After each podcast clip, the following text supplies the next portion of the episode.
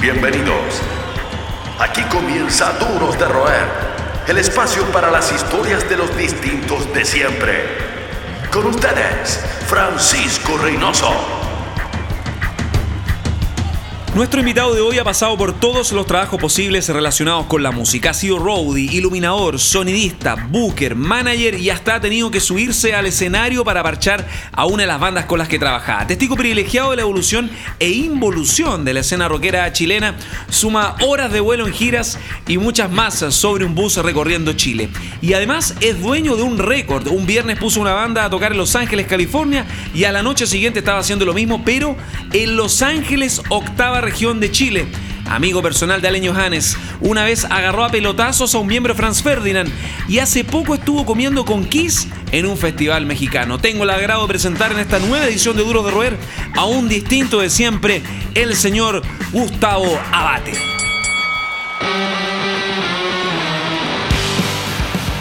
¿Cómo estáis, Gustavo? ¿Qué tal? Bienvenido al programa. Hola Pancho, un gustazo y gracias por la invitación aquí a Duros de Roer. Tremendo programa, amigo. Oye, ¿es verdad todo lo que dije en la introducción? ¿Me equivoqué en algún dato en especial? Mira, la, verdad que estuviste bien cercano, salvo de la comida o la cena con Kiss, que en realidad fue a un par de mesas de Kiss, pero bueno, estuvimos ahí. ¿Fue en otra sala? No, no, no, fue en el mismo lugar, pero, pero estuvimos cerquita, así que ya vamos a hablar gran de experiencia. Ya vamos a hablar de esa experiencia más reciente en México, una medalla más para tu chaqueta ya de viajero de, de larga ruta con un kilometraje en el rock, pero los inicios respecto a tus comienzos en este oficio del rock de carretera, tengo entendido que comenzaste estudiando sonido en el Vipro, pero nunca ejerciste y casi de rebote caes en EMI, en la época en cuando los sellos tenían un peso en la industria. ¿Cómo comienza todo? tu ruta en este oficio que es vivir de la música? Mira, la, verdad que el tema, bueno, tal cual como comentas tú, yo estudiaba en, el, en Vipro Sonido y por razones de la vida no, no, no pude terminar la carrera. O sea, la terminé pero no me titulé. ¿Qué año fue esto? Vamos, no, quiero funarte con el con tu cédula de identidad. No, no, no, todo, bien. Yo creo que estamos hablando como el 95, por ahí más o menos, que fue la época en que terminé y salí ya de, del Vibro. ¿Ya? ¿Y cuándo comienza em, Entre, específico el... Mira, es lo que pasa es que ahí tuve un camino largo porque dentro de todo, bueno, me, ha gustado mucho viajar, moverme por varias partes y me fui a Santiago, estuve viviendo en la quinta región en Orcón, después hice otras cosas, me fui de viaje a Isla Pascua un, un rato y volví a... Mm, volví acá a Santiago el 2003. Cuando volví acá, eh, yo tengo un primo que es muy talentoso y que él escribe canciones para distintos artistas. Y en esa época él tenía una banda en donde trabajaban con un manager voy a decir igual el nombre porque es una anécdota interesante, que es el Caballo Romero. Ah, con, ya. Con quien eh, habían tenido algunos acercamientos para eh, cerrar con EMI Publishing, la, editorial. Y justamente tuvieron ahí como algunos dime y diretes con, mis primos y me solicitaron apoyarlo eh, para este tema relacionado a a la música pensando en que yo tenía ya una experiencia como relaciones públicas con algunos trabajos que había hecho. Yo fui product manager de esta marca de ropa que se llama Benetton, trabajé un tiempo ahí también, eh, viajando por toda América, etcétera, bien entretenido. Y mm, bueno, les di el ok y ahí empezó este, este, feedback y este gustito con la música que siempre lo tuve, bueno, desde chico, escuchar música, mi abuelo tocaba guitarra, eh, tocaba cueca, etcétera. Entonces siempre fue, fue, estuvo la música dentro de mi casa. Y, empecé este acercamiento ya con la industria, por decirlo de una forma, en donde entré como manager a, esta banda que se llamaba Troy, que es una banda de los 90, o sea, del 2000, perdón, y, bueno, ahí, ahí fue avanzando y, fui conociendo gente, ya managers, eh, booking, etcétera. Eh, esa fue un poco la partida. Eh, pero en esos estímulos, fuera de la llegada de amigos, el timing, la posibilidad que uno ve y también tu mira estratégica que obtuviste trabajando para Benetton en un mundo más ligado a la estética, a la moda. Hay estímulos también bien interesantes. Entiendo que te metías a la sala de ensayo de fulano Ah, eso, eso, eso, eso fue, fue en el colegio. Lo que pasa que de tocar sin que claro, claro, lo que pasa que, ellos supieran. Un gran amigo mío, un gran amigo mío, con quien empecé mi primera agencia que se llamaba Building Heads, que es el Álvaro Paredes. Álvaro Paredes es primo de Silvio Paredes, el bajista de electrodoméstico. Bueno, esa es una anécdota aparte. Eh, resulta que eh, Álvaro tenía un gran amigo en donde, en donde ensayaban los fulanos, que en la, casa de, de, los papás de este cabro. Y de vez en cuando nosotros lo acompañábamos, iba a ver algunas cosas y cuando estaba en la sala ahí solita yo me metía, puta metía me, me ponía ahí a tocar la, la, batería del pelado Willy. Pero cosas que pasan ahí en, en, en la vida y hay que aprovecharlas. Pues. En todo este tiempo que llevas dedicado a la música oficialmente, con tu experiencia, has hecho de todo. Hay prácticamente uno en la música, ya sea de comunicador, ya sea de manager. Es un maestro chasquilla, tiene que ser de todo. Desde economía, desde manejar bien un Excel en todo sentido, llegar a un punto de equilibrio, hasta marketing, en fin. Y has visto también la evolución de la escena musical en las últimas dos décadas y todos los cambios que ha tenido. ¿Cómo ves eh, hoy el circuito en todo sentido? ¿Sientes que hay un futuro, hay una posibilidad real de, proyectarse? Mira, yo creo que, a ver, el, circuito musical, más allá que circuito, yo creo que tiene que ver un poco con, cómo las bandas desarrollan su, carrera. Ahora, obviamente, tiene que ver eh, con, sumarte a, a, las plataformas que existen hoy en día. O sea, ahora todo es internet, todo es eh, Instagram, eh, Facebook, etcétera, YouTube. Y, pienso que, esto no va, a parar. Yo creo que va a ir cambiando un poco eh, la forma de hacer los shows. El otro día hablaba con un amigo y, comentaba en México, le decía, mira viejo, hay que hacer esto, no voy a dar la idea porque si no me la van a pillar y me la van a copiar. Pero la tengo clara, ¿cachai? Y, siento que no va a parar, no va a parar la música si es que uno o las bandas se enfocan en, en realmente lo importante que es entregar la información de buena manera al, auditor o al que te está viendo, etcétera. Y claramente el rigor, eso. aunque uno tenga la mejor campaña para un engagement en red, el rigor nunca pasar de moda. Exactamente, o sea, hay que tocar, tocar y tocar, que eso es lo que más me gusta y por eso no he dejado este, este rubro en todos estos años. Son los que mantienen encendida la llama del rock. Seguimos conversando con los duros de roer.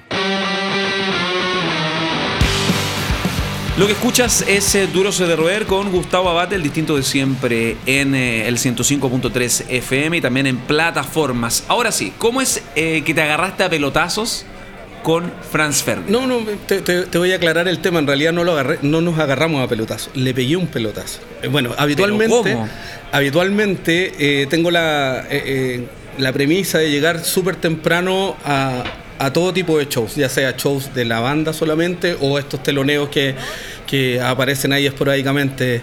Entonces ese día me acuerdo que fue en el Movistar Arena donde Franz Ferdinand tocó en medio Movistar y bueno, abrían los We Are The Grand.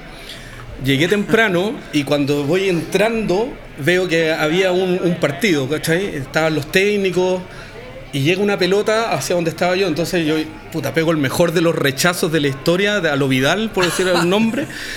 Y cuando me asomo ya a la entrada, digamos, de, ver el, escenario, la pelota va, toma un efecto y le pega en la cabeza a un tipo bien vestido. Y cuando se da vuelta, era Caprano. Entonces me grita en inglés, oye, tal por cual. Y yo le digo, oh, perdón. Caprano es súper buena onda en general. Sí, obvio. Pero no me gritó en mala onda, sino como chiste, porque era una pelota de esponja. O sea, no, no ah, fue doloroso, fue algo, una talla. Todos los técnicos rieron, el tipo se da vuelta, me grita. Y yo le digo cosas del fútbol, le dije. Ah, me levantó las manos. Fue bastante gracioso en ese minuto. Tremenda anécdota. No solo has trabajado con Weird the Grand, yo te recuerdo también por tu trabajo en Dion y en muchas bandas rama en cierta medida, otros grupos que han tratado de desarrollarse no solo en Chile, también en, la región. Y también dentro de tu pega como representante, manager, eh, desarrollador regional artístico, como uno quiera etiquetarlo, uno va acumulando varias marcas, metas, propósitos. Y hay una historia que entiendo es bien interesante porque con Lucibel lograste toda una marca, todo un récord, eh, tú como personal manager, eh, porque un viernes eh, ahí tú me indicas como las coordenadas, lograste buquearle un show a Lucibel en Los Ángeles, California, y la noche siguiente estaban en Los Ángeles, pero en el sur de Chile, en la octava región. ¿Cómo conseguiste eso? Mira, lo que pasa es que eso fue eh, en relación a, la gira del disco Peces que es el primer disco de Lucibel y un disco que gusta mucho en toda la región, en México sobre todo, un disco ícono. Entonces armamos una gira partiendo algunas fechas acá en Chile, después hicimos Perú, nos fuimos a México y nos, se, presentó la oportunidad de poder hacer San Diego y Los Ángeles. La tomamos y dentro de, esa, de, esa, de esos cierres eh, me apareció un productor acá en el sur de Chile donde me dijo, oye, me gustaría traer a Lucibel. Yo le digo, ¿dónde? Los Ángeles. Y yo le digo a los chicos, chiquillos, vamos a estar en Los Ángeles, esto sería el próximo show en Los Ángeles, hay que hacerlo. Y fue dedo para arriba, lo hicimos. La anécdota es que en el venue donde tocamos en Los Ángeles era un muy buen lugar. Y cuando llegamos a esta discoteca en Los Ángeles, lo más gracioso era que los tipos de audio no tenían idea y estaba montado el audio detrás de la batería. Entonces Era otro que hacer mundo. otro mundo. Era paralelos la- Exacto. la infra. Y tuvimos que hacer todo el cambio, bueno, también la gente, etcétera, pero fue, fue muy bueno y una de, las de las giras que más me ha gustado que, que he logrado hacer con los chicos. En la dinámica de los teloneros o de los actos de apertura, hay otra historia que me gustaría como que la confirmaras, que es cuando Steve Perry interrumpe una prueba de sonido de los Weird the Grand. Sí, es verdad. ¿Dónde y cómo ocurre eso? Eso fue en Movistar Arena, eh, puta, no recuerdo el año, fue el año 2016 puede ser o no, si no me equivoco. Ya. Y bueno, estaban terminando, eh, ellos ya habían terminado, entré, entran los chicos de, de We Are The Run al montaje y me acuerdo que el Fer, el guitarrista de We Are The Run, empieza a ver la pedalera gigante que tenían que sacar de, de Perry. Y en ese minuto, cuando lo van a sacar, entra él y pide como silencio porque tenía que probar sus guitarras. Entonces, pidiéndole permiso al guitarrista de We Are The. Obviamente nosotros y, y Fernando ahí como, ok, por favor adelante, Dios toca. Y bueno, fue igual una experiencia interesante darse cuenta el volumen que ocupa ese tipo. bueno, Era una guay sonaba más fuerte que, que el PA. Pero bueno, fue un- una parte ahí chistosa. Fue el de- de este 2016, tema. recuerdo, Sí. eh, por octubre más o menos. Exactamente, octubre del consigue. 2016, Sí. tal cual. También hay otra historia, y esta yo estuve ahí, y fue bien chistoso, porque tú, eh, representando a Dion, eh, no recuerdo específicamente el año, pero fue abriendo a Guns N' Roses. Guns N' Roses que venía en el Movistar Arena. Y ocurre este detalle, detalle, porque fue un día de semana y los Guns se subieron pasada la medianoche, a eso a la una de la mañana. Y. Dion eh, abría, Dion en esa época tenía tres discos más o menos. Tres discos, Tres discos en estudio. Y a Dion le piden algo bien, eh, algo bien inusual. Hay una petición bien atípica. Claro, ¿Se so- pueden alargar? ¿Pueden tocar más canciones? Cuando Tal- generalmente tal- el telonero cual. es visto como cacho. Claro, Entonces, tal, cual. cuéntame Fue- fue, cómo. fue muy gracioso porque estaban los chicos. Los chicos ya estaban arriba. Nosotros en, en la reunión de pauta para este teloneo habíamos preparado un set de 30 minutos, que eran los que nos habían dado, porque también teloneaba otra banda chilena que no recuerdo el nombre ahora, que estuvo antes de Dion en ese, en ese show.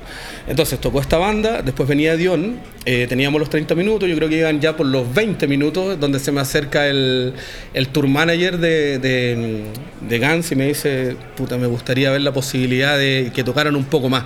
Yo le digo, sí, tenemos dos temas. No, no, no, un poco más. Bueno, podríamos hacer media hora. No, no, no, un poco más. Yo le digo, pero ¿qué pasa? ¿No viene, no viene Axel? Me dice, no, es que acaba de tomar el avión en Buenos Aires, así que te lo, te lo, te lo agradecería. Bueno, los chicos obviamente felices de tocar más, pero también tenéis el peso de todo el público que está esperando el número estelar.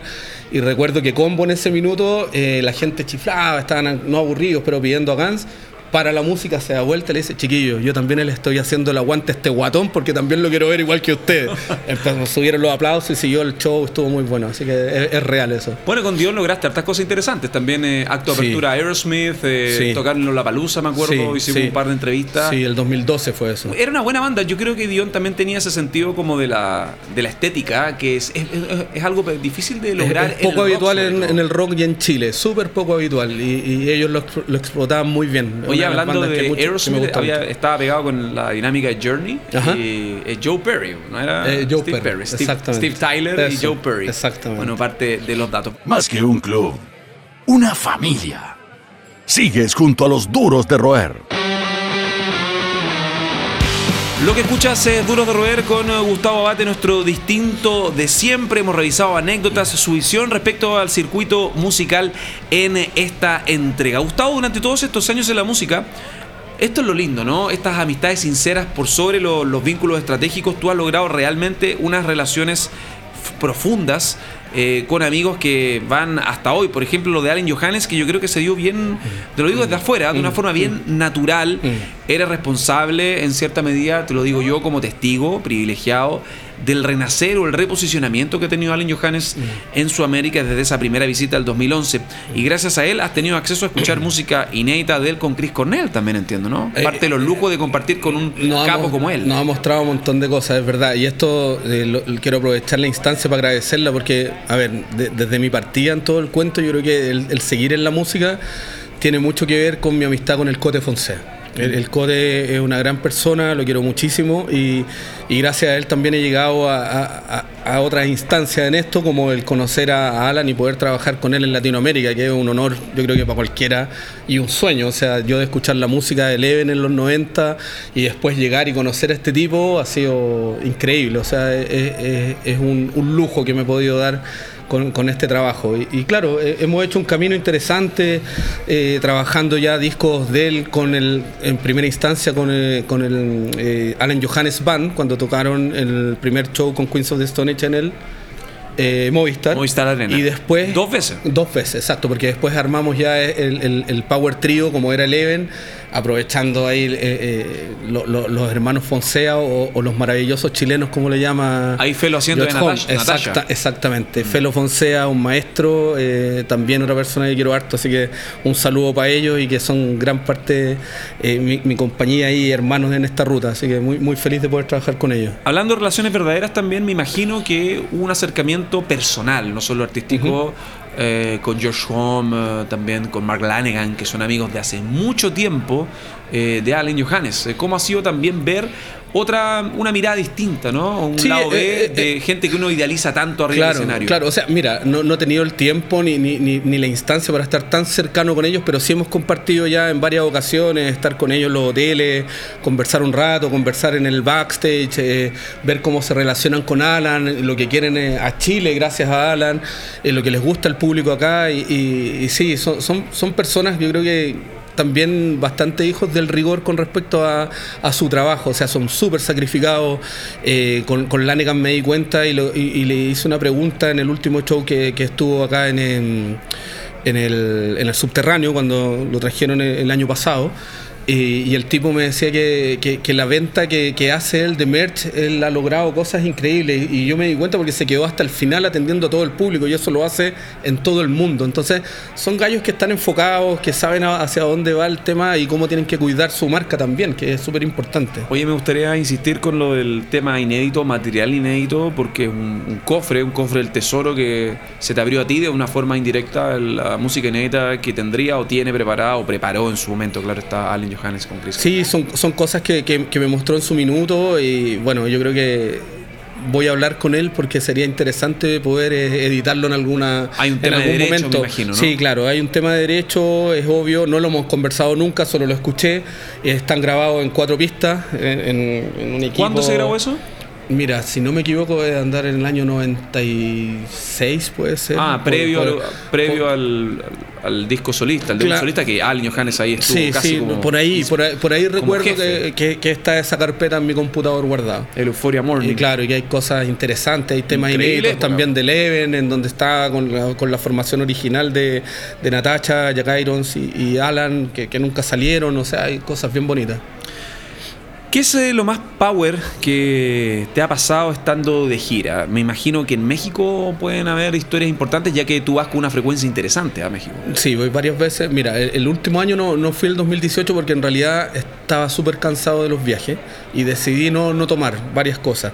Eh, eh, dentro de ellas, la estadía que, tuvieron los Weird eran casi seis meses, que yo tenía planificado irme con ellos, pero en realidad por mi tema personal, matrimonio, hijo, se me hace eh, insostenible, digamos. Entonces no lo hice, trabajé a distancia. Y sí, hay, hay cosas que, que, son comprometedoras en realidad y es complicado contarlo porque tiene que ver con las bandas con que trabajo habitualmente, pero si hay encuentros que fueron un poco complejos y que prefiero así como dejarlo ahí en, el internet, en el camarín. Exacto, en el camarín, en el camarín, exactamente, pero hay cosas bien, bien, bien fuertes. Casi para cerrar, eh, sin antes preguntarte si tú ves, porque bueno, uno como periodista, comunicador o gente, personaje ligado en cierta medida a la música, tú estás de una forma más directa, hay que decirlo, yo estoy más en el tema de la divulgación, con el equipo también. Em, uno proyecta a México quizás como la tierra prometida, ¿no? La tierra prometida para, para desarrollarse como una banda, como un artista para hacer una carrera consistente y quizás sustentable, viable económicamente. ¿Sigue siendo para ti México el norte, el propósito a la hora de pensar en una banda con un alcance regional, como ya lo has intentado hacer con Weird the Gram, lo que estás ahí revalidando con Lucibel y otros proyectos? Mira, la, verdad que primero hay que lograr, y eso está comprobado, ser profeta en tu tierra, para llegar a México y estar en un buen estatus y poder desarrollarte la gracia que tiene México es la cantidad de gente, o sea que te permite hacer tres shows en Ciudad de México sin ningún problema, dependiendo de la comuna, digamos, o, el mm. distrito. Y de ahí en adelante también la cantidad de ciudades que están alrededor de Ciudad de México. Entonces, sin duda todavía es, es un lugar con mucho potencial para poder desarrollar a cualquier artista, siempre y cuando el artista tenga claro cómo es el trabajo y este trabajo tiene que ver con mucho rigor, mucho esfuerzo, y mucha inversión, porque no, no, no es menor, o sea, no, allá no, no, es llegar y ganar plata del primer día en que tú vas a estar. Yo tengo la experiencia con Guillermo que ellos llevan viajando desde el 2011, creo que ahora el último año fue, no sé, el viaje número 6 o 7 de los chiquillos para allá y recién ahí, en este minuto es donde una banda nueva se puede ir posicionando ya y tener un, carácter similar al que tienen acá en Chile. Entonces es un trabajo largo, pero se puede hacer. allá, ¿no? Mira, ellos están haciendo seis, seis meses. Ah, Eso es un poco el trabajo. Ahora volvieron hace, eh, fue en eh, febrero, en donde teníamos un par de cosas cerradas para, para, trabajar y de ahí ya optamos por quedarnos, o sea, porque se queden hasta fin de este año y de ahí vamos a ver qué se hace el próximo. Pero sí tenemos entre medio de este año como unos ir y volver, algunos festivales. Así que eh, en este minuto están acá pero ya el próximo año hay que, hay que ver eh, en qué fecha viajan nuevamente a seguir su rumbo ya. Acá nos estamos en un no por, respuesta. ¿Te consideras un duro de roer? Sí, pero todo el rato, todo el rato, de verdad. Porque creo que, estar parado en cómo está la industria ahora eh, es súper difícil y y hay que irse acomodando. Y yo creo que, tengo esa, esa, virtud de acomodarme a cómo están los tiempos y, seguir en lo que me gusta y no, no, dedicarme a otra cosa. O sea, por algo elegí el camino de la música y no lo voy a dejar nunca. Esa es la verdad. Esto fue Duros de Roer Podcast. El club de los distintos de siempre. El último apaga la luz. Hasta la próxima.